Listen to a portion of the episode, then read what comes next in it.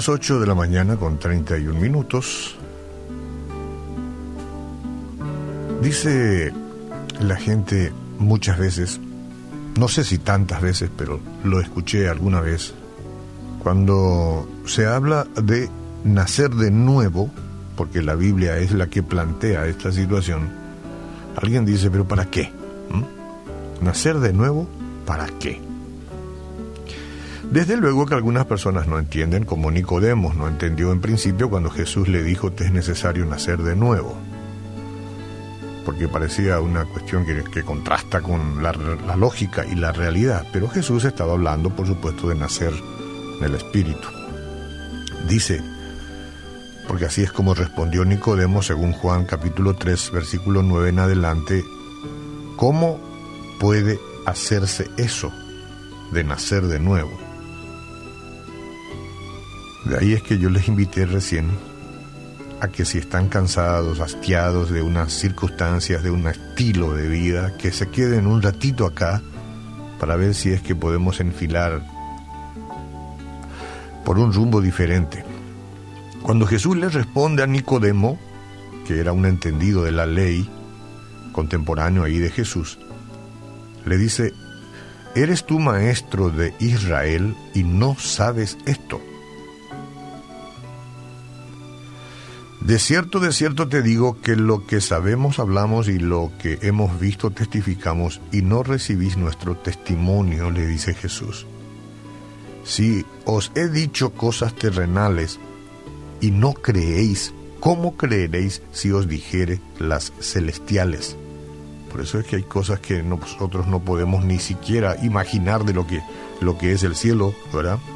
Porque si no entendemos las cosas más sencillas acá, no habría forma de que Jesús nos grafique el cielo.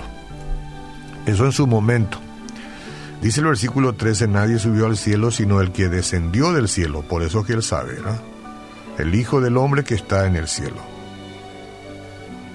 Entonces nosotros tenemos que saber, y muchos ya hemos escuchado, que desde la transgresión original de Adán y Eva, puestos allá en el Edén, y relatado en el Génesis de la Biblia, toda la humanidad ha nacido con una naturaleza pecaminosa.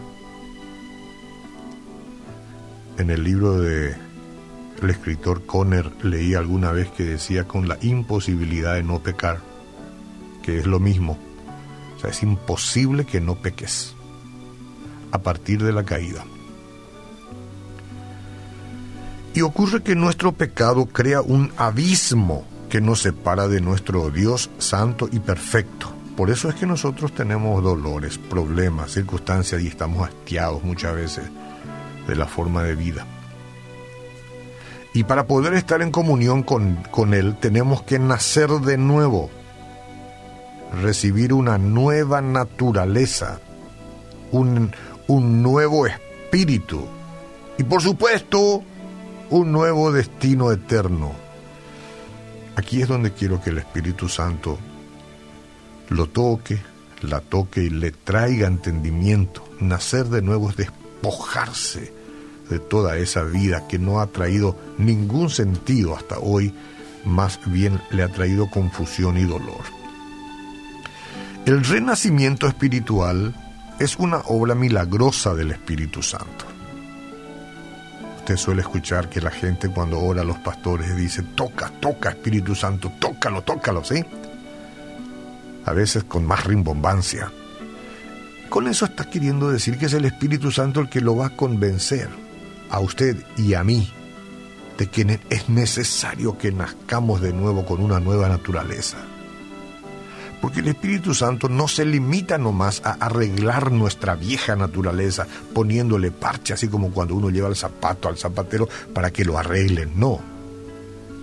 Eh, eh, hace una transformación radical, creando un espíritu y una vida nueva en nosotros. ¡Ay, qué gusto! Como dice 2 Corintios, si alguno está en Cristo, nueva criatura es, nueva. Imagínese la bendición que esto implica.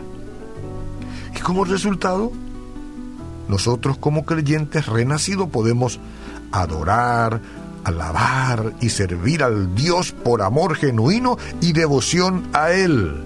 Ahora podemos hacer esto, cuando hemos renacido, cuando hemos hecho, eh, hemos sido hechos nuevos. Y esto es lo que hace Jesús. Por eso es que Jesús cuando muere en la cruz y derrama su sangre, se abre la posibilidad, la oportunidad, pero la posibilidad de que todos aquellos que quieran nacer de nuevo, dejar esa vida descarriada de tanto dolor y someterse a Él, comiencen a respirar un nuevo oxígeno, una nueva vida, una nueva naturaleza, sentir la presencia del Espíritu Santo y saberse seguro y eterno en Cristo. La parte de Dios en este nuevo nacimiento implica el perdón de nuestros pecados, imagínese. Yo he pecado mucho y, Jesús me ha perdonado. Porque yo le he presentado mis culpas también.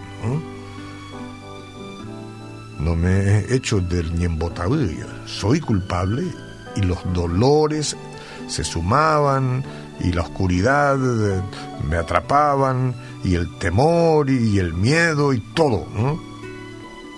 Para eso Jesús envió, Dios envió a su Hijo unigénito, y ya sabemos, murió en la cruz como nuestro sustituto. De esa manera Jesús pagó totalmente nuestra deuda de pecado, totalmente. Él es nuestro sacrificio, dígame. Es, es decir, Él es el quien sufrió vicariamente en favor nuestro. La expiación sustitutiva de nuestro Salvador es por medio del cual Dios es santo y justo y perdona el pecado y nos hace santos como Él. ¿Quiere usted ser un nacido de nuevo? Entonces este es el momento. Es la sangre de Jesús. Diga conmigo, te recibo Jesús. Yo creo que tú moriste en la cruz para pagar mis pecados. Que mi deuda quede saldada también. Me arrepiento y te recibo. Amén.